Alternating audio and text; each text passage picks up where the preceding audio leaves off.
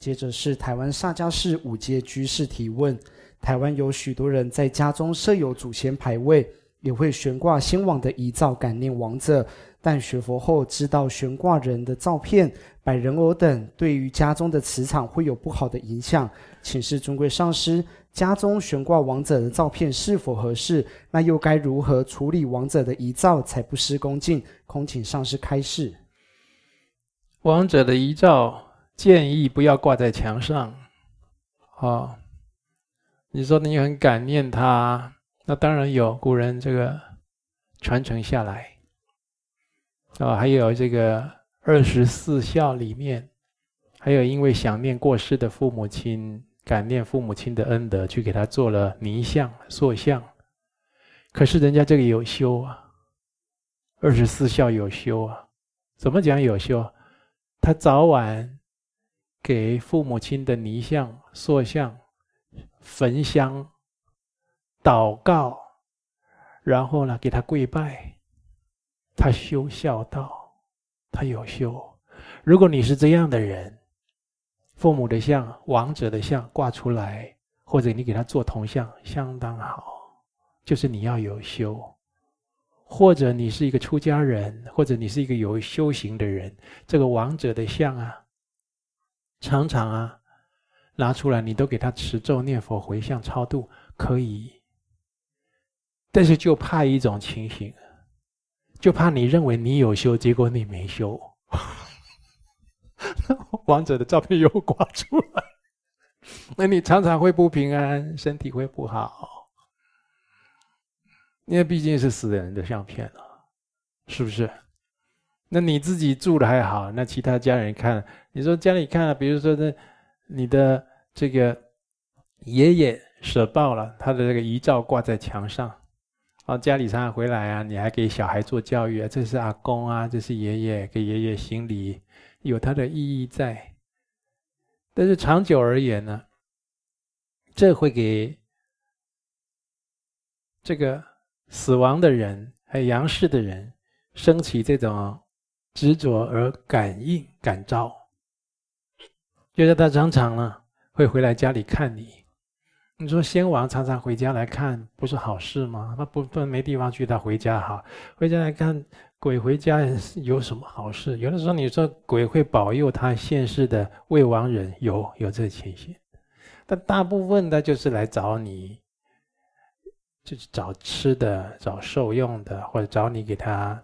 做功德、做朝见，那你又没有，那人跟鬼住在一起有什么好事？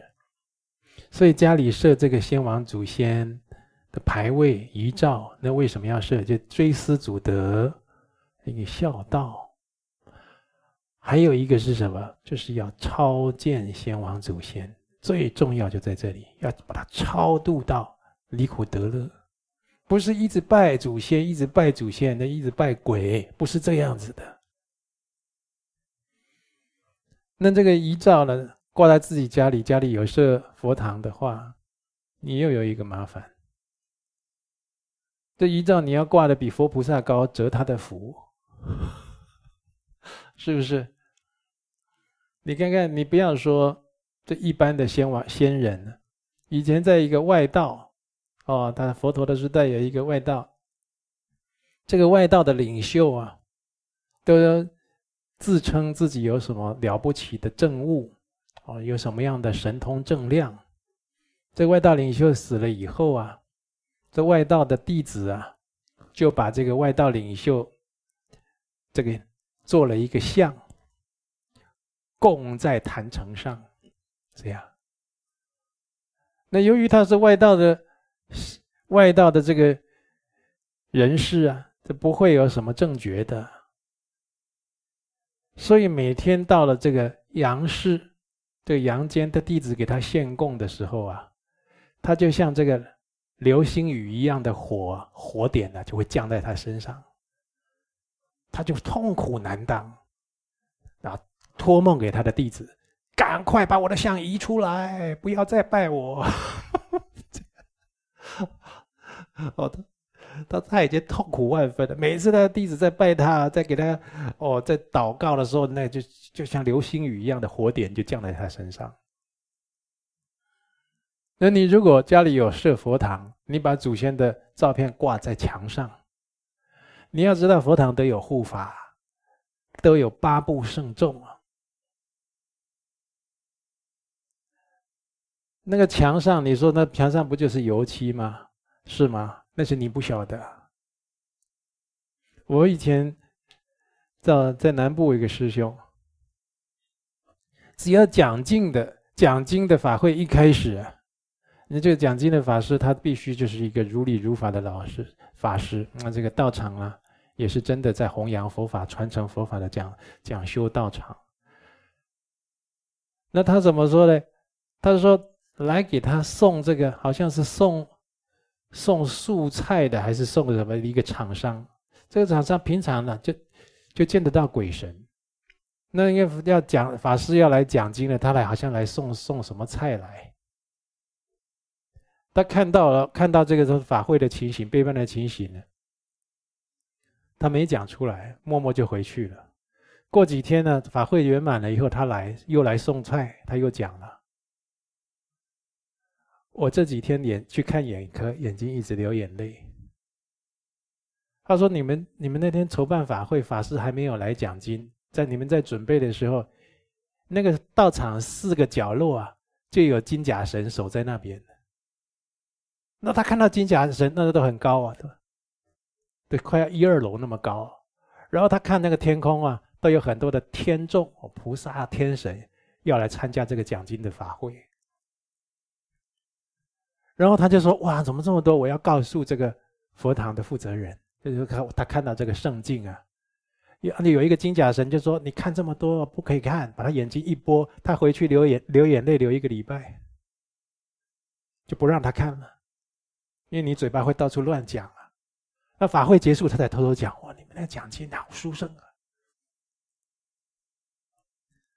所以你在这个我们像我们道场，它是有殊胜亲近一个传承的道场。你设的这个家庭佛堂，无论大小，都有护法，都有圣众在那里守护。那些墙上随便挂王者的照片，你会折他的福。所以这你说那要挂低一点？那没有学佛的人觉得不伦不类。你怎么把祖先或者先王的照片挂的挂的矮矮的这样？您这哪一国的信仰？那个等一下又要毁谤了，是不是？最好就把它妥当的收起来，把它收到一个相簿里面，放在一个哦不失恭敬的地方。你想要感念他的时候，想要念佛啊、诵经回向，打开啊，想一想啊，哦啊，爷爷奶奶对我们的慈悲，哦，爸爸妈妈对我们的恩德，这样子。你这这有很多有很多省份的人，他他祖先牌位是怎么拜的？他是大年夜的时候，在家里用红纸写一个临时的祖先牌位。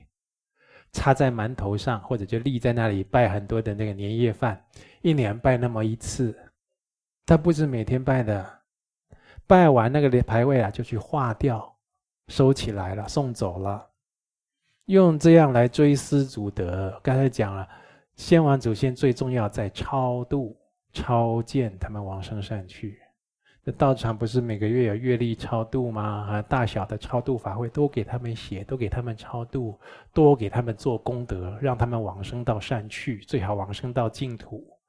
你祖先越多人在净土，越多人在天道，越多人在好的地方，你这个子孙心情越愉快，事情啊越是亨万事亨通，越顺利，而且越的事业越宏展。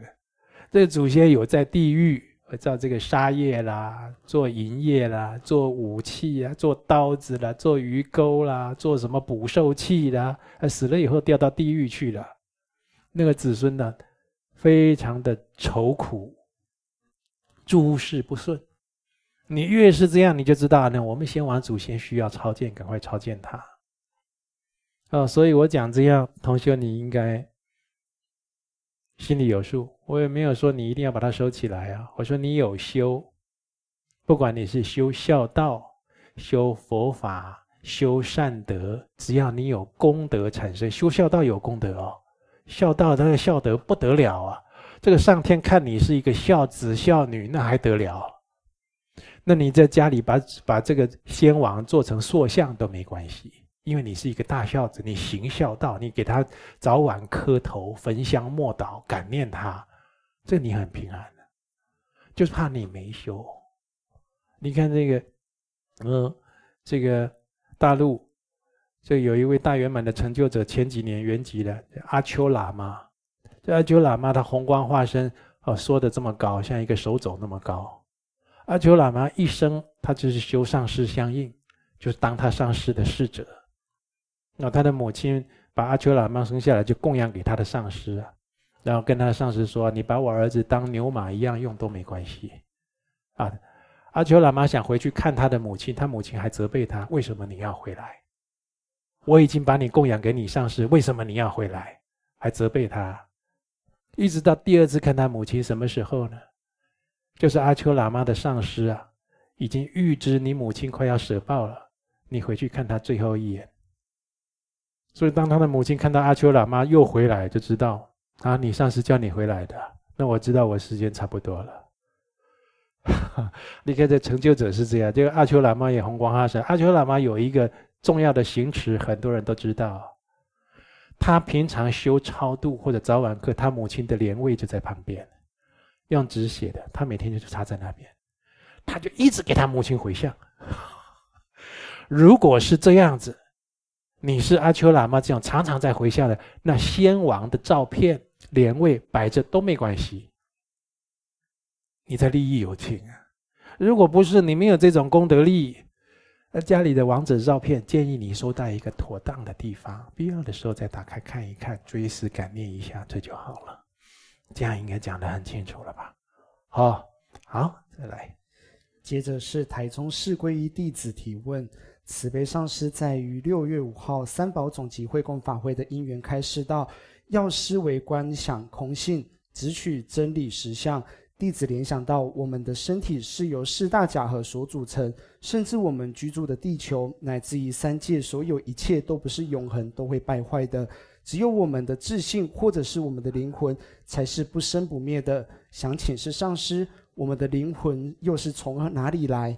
既然我们的原本自信是清净的，又怎么会变成现在无明垢染的众生呢？恭请上师开示。哎呀，这个问题这么大，剩下十五分钟怎么讲啊？这有空呢，我们在其他的课程，哦，再探讨你这个这么广泛的问题，或者有办法当面见面。但是呢，刚才讲到人是讲到讲到人是空性，对不对？啊。就是说，这个就是会有这个想法的人很好，他已经对佛法哦在思维了，这个思维呀，不要停止。不管我今天回答的你满不满意，你要继续思维下去，去在经典做考证，去思维为什么讲人呢？他是空的，是空性的。哦，我们的自信也是灵性啊，也也是空性，自信当然也是空性。这经典就有讲啊，就人在有轮回跟涅槃。轮回啊，就是迷惘的境界，执着迷惘就是凡夫，他要轮回。涅槃呢，他是佛的境界，他已经大彻大悟，大觉悟的境界，你首先要讲啊，轮回跟涅槃呢，它不是两件事，它是一件事。有人讲呢，我们学佛修行啊，就是尽量的精进，然后死了以后，也许就会证涅槃的佛果位。那死了以后没证呢？这是用赌的，孤注一掷啊！不是这样啊！涅槃在世间，你活着就可以证涅槃了。但是活着要怎么借证涅槃呢？他是借佛法来证悟涅槃，不是说死了以后才证涅槃。当然也有死了以后证涅槃的，两者都有。他绝对。他没有绝对是在寿命终了以后才会证涅槃，不是这样，他活着就证涅槃。那所以有的人就赌赌死了以后要来证涅槃，这个不是这样，这心态要调整，也不是说你完全错误要调整，这没搞清楚。那轮回是什么呢？轮回的时候，就是没事找事做，这本来什么事都没有，然后就去去想我是一个人，我这个人还要生出一只脚。这只脚还要踩钉子，踩到那根钉子还流血，还要喊：“哎呦，我的脚好痛！”根本没有脚，也没有人，也没有钉子，都想做梦。就是妄想、分别、执着，有这些后续的。根本没有人，哪里来的脚？根本没有脚，哪里会去踩钉子？连那根钉子都是自己想出来的。你看这个人的妄想、分别、执着，它有多重？那是什么东西可以让你体证根本没有钉子，也没有脚，也没有我，空性啊？是什么方法可以让自己去体会、去认证、认取这个实相呢？就真相，就佛法觉悟的法门，它才可以让你去体证这个。认证了实相，那些虚妄就不攻自破。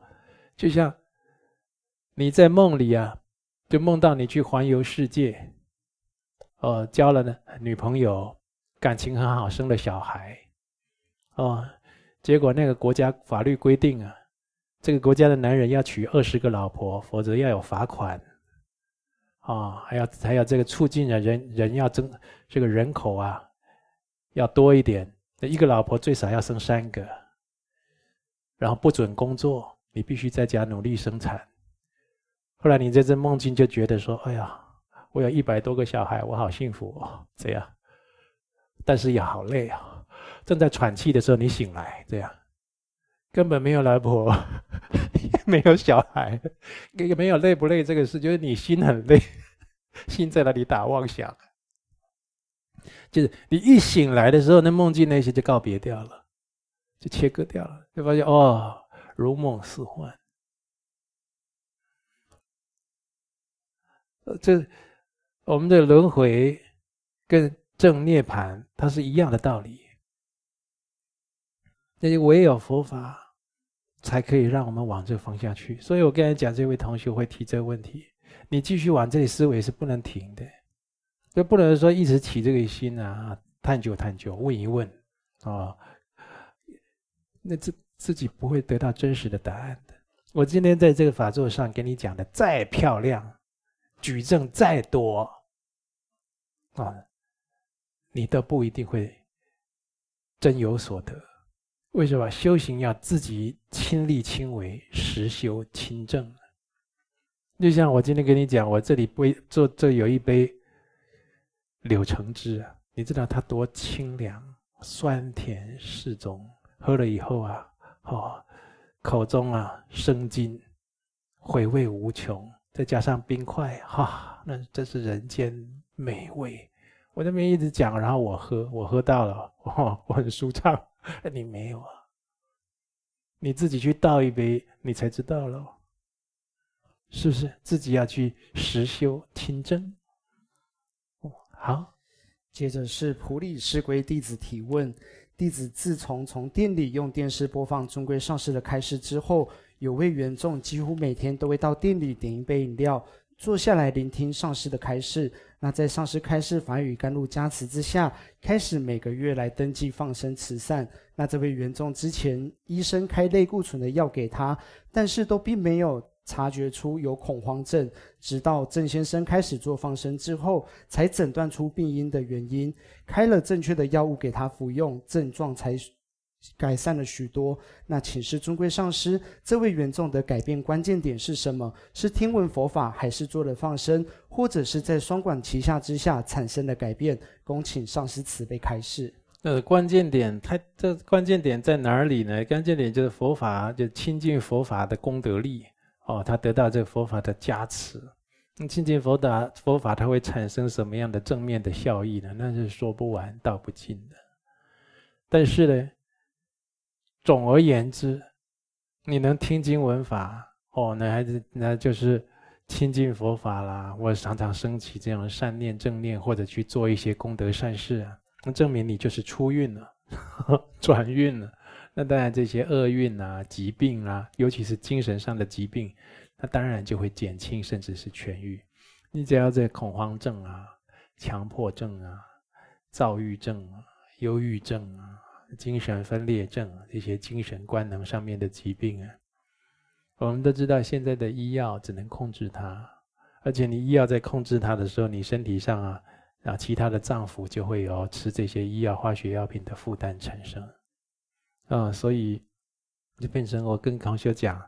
你要去找医生，好疗治这些精神疾患，啊，那个就是我不能在这里说叫你不要去，哦，我也没有反对，你就控制一下，但是你的控制啊可以减轻，你的比重应该拿在什么？拿在听闻佛法、忏悔业障上面，跟冤亲债主解冤释结方面，这样这样精神方面的病啊，这些东西啊。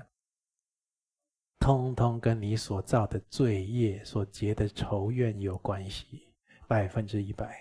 你看这上个礼拜的同修，哦，我们寺寺庙同修，传传讯息给我，然后他说他在听，哦，他在帮帮我打字啊，打法本啊，打佛经啊，电脑字，啊，那时候会有昏沉这个毛病。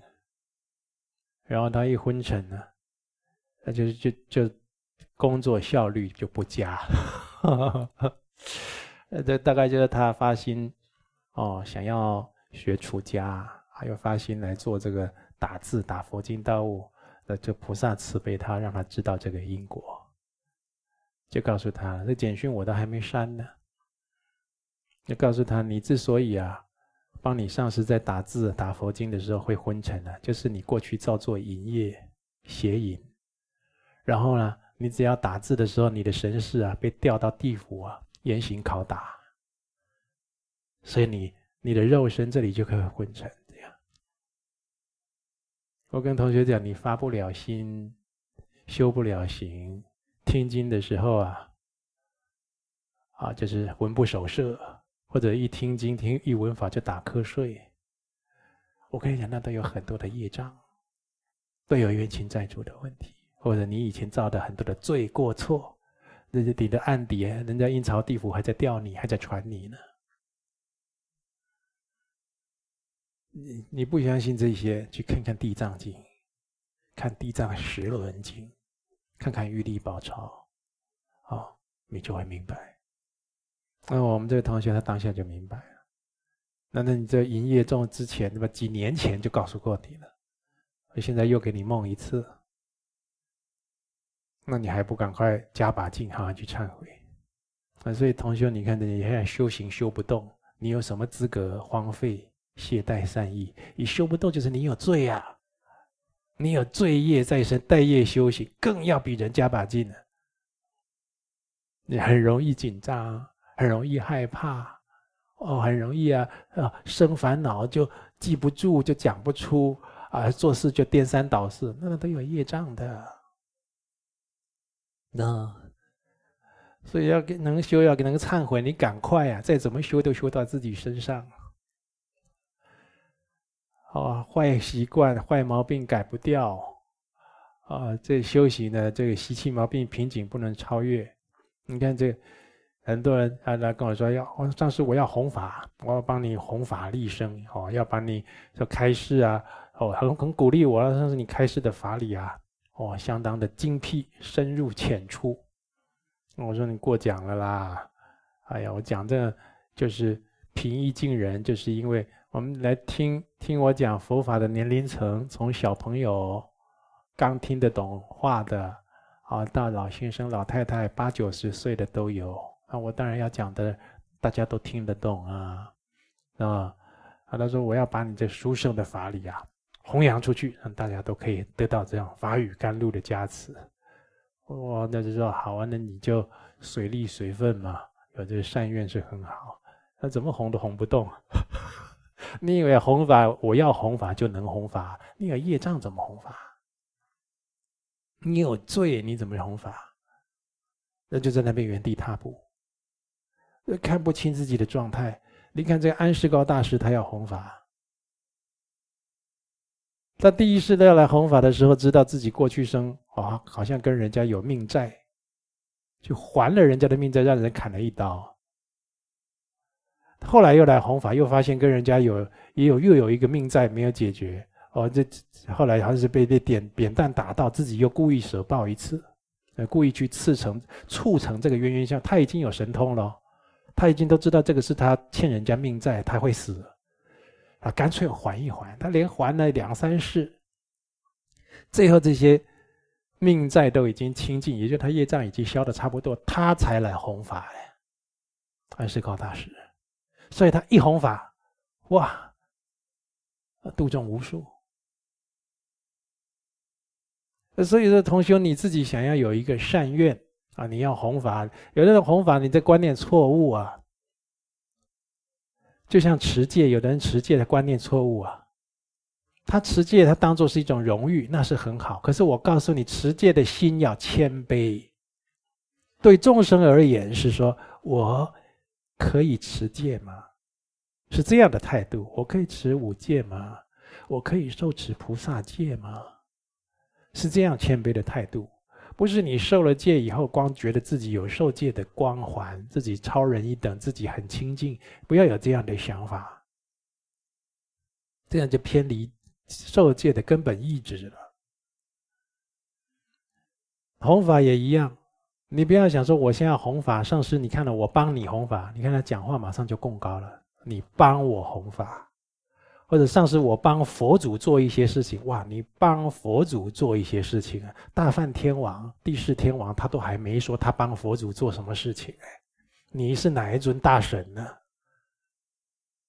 啊，呃，他还没弘到什么法，还没有利益到什么众生，嘴巴先讲哦，我帮佛门做些事，哇！尾巴翘这么高，你不要帮佛门找麻烦了。所以就是这样子的，搞不清楚状况，